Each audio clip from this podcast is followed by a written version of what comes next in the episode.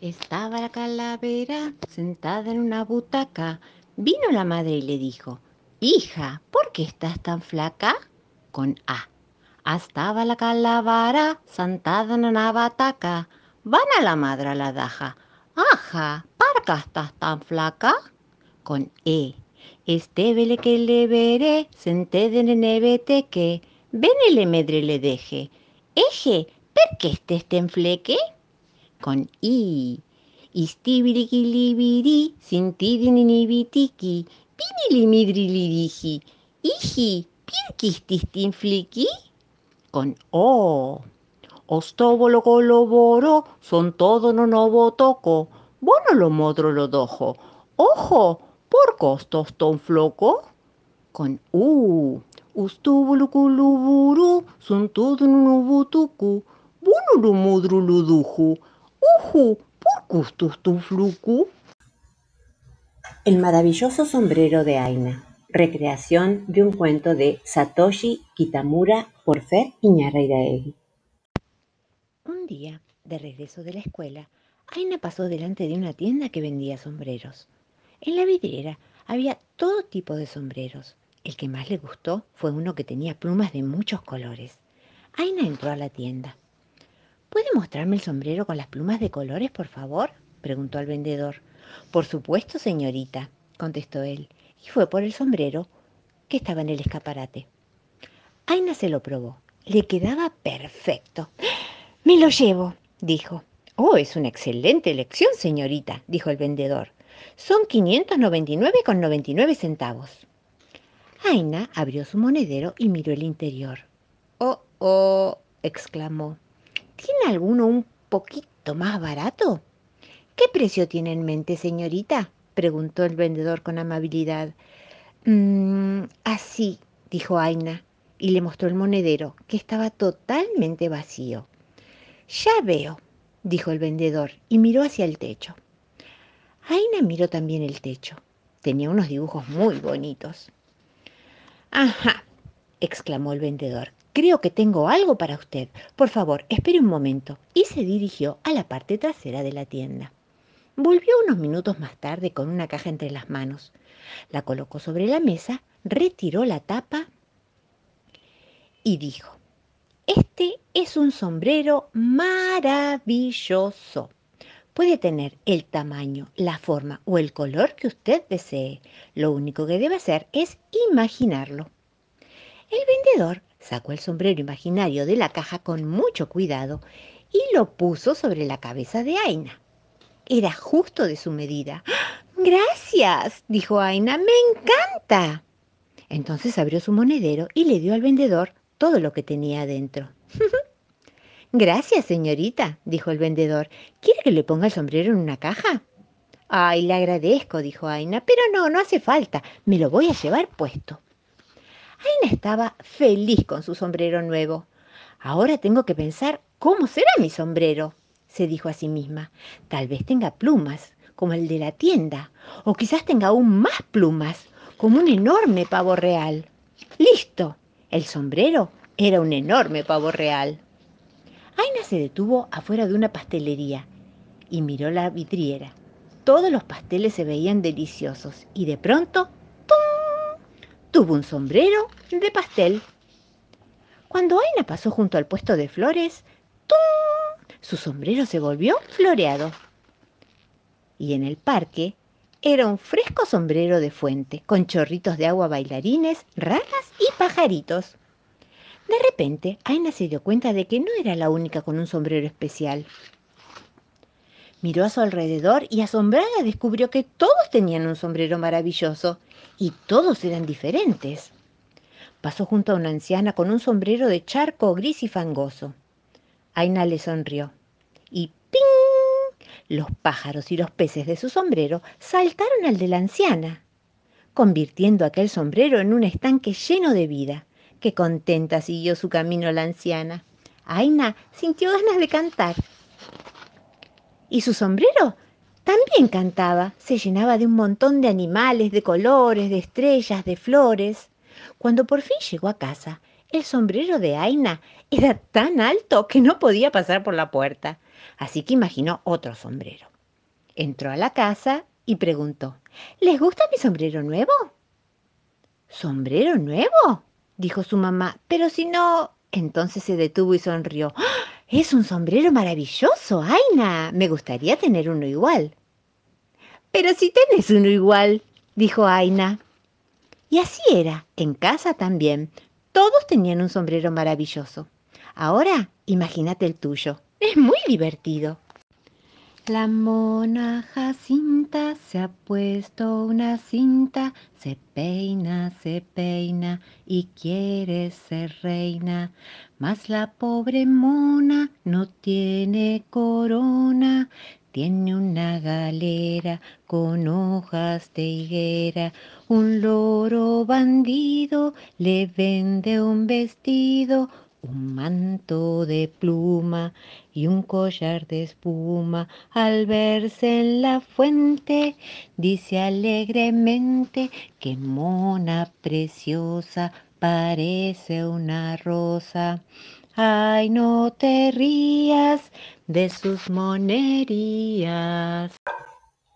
Dije buenas noches, un cuento de Gunilla Hanson contado por Fer Iñarriraegui. Noche, papá le lee un cuento a Gea y a Luna. Hoy les contó el cuento del tigre feroz. Colorín y colorado, dice papá, el cuento se ha terminado y el tigre se va a dormir. No, no, otra vez, otra vez, contalo otra vez.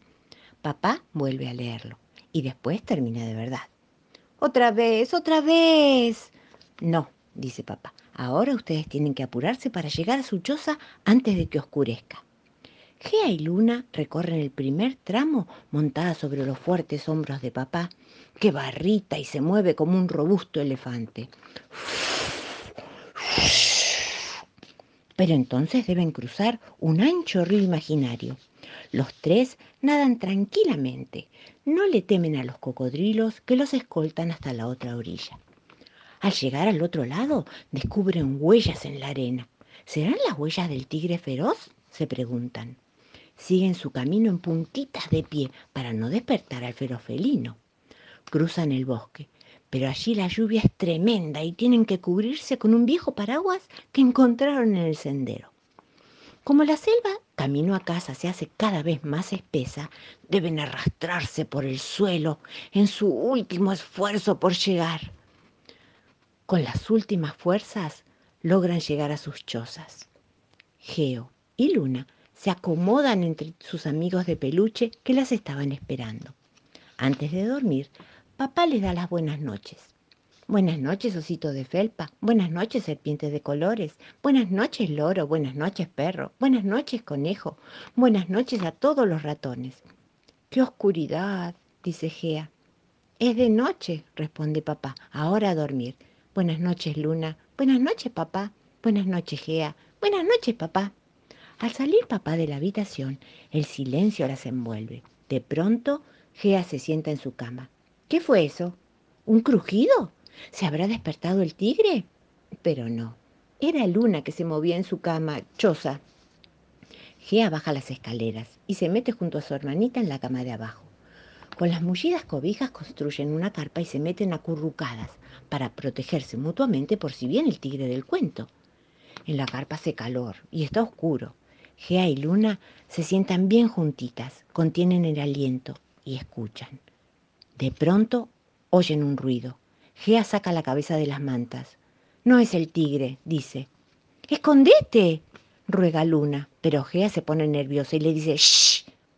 Luna asustada grita ¡Socorro! ¡Viene el tigre! Y la carpa se derrumba. Justo en eso entra papá. Luna llora. No quiero dormir en la choza, dice entre sollozos. Dormí en tu cama, amor, la tranquiliza papá. Tu cama es cómoda y es segura. Además, el tigre hace mucho que dijo buenas noches y se fue a dormir. Luna se duerme. Papá se va. Gea se siente sola allá arriba. Tiene los piecitos fríos. Luna duerme abajo, en su camita tibia. Entonces Gea se descuelga hasta la cama de Luna. Luna medio dormida sonríe y susurra. Gea, ¿qué dijo el tigre? Buenas noches, dije yo, dice Gea. Buenas noches, dice él. Esta zambita andariega viene llegando y se mete a la rueda como jugando y se mete a la rueda como jugando.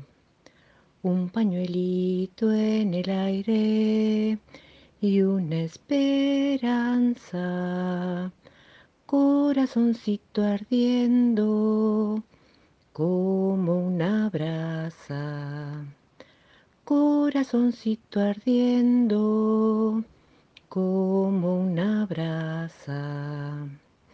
Vengo desde Ainogasta pa' las pirquitas Traigo una flor del aire de la lomita pa' mi gasteña, niña churita. Mora es hermana mayor, un cuento de Jennifer Moore Malinos contado por Fer Iñarreiraegui. Mora es hermana mayor. Una de las tareas de ser tu hermana mayor es la de enseñarte todas las cosas que aprendí, Viole. Cuando yo tenía más o menos tu edad, mamá y papá me llevaron a la feria. Nunca me voy a olvidar ese día. Ahí aprendí que perderse no es nada divertido. ¿Qué pasó? preguntó Viole. Era un día de mucho calor y estábamos todos entusiasmados de ir a la feria. Había gente por todos lados. Yo creo que estaba toda la ciudad ahí. Había gente, gente, gente. Llegamos a la feria y mamá me llevaba de la mano. Papá caminaba adelante para abrirnos camino. Y de pronto me di cuenta que se me había desatado el zapato.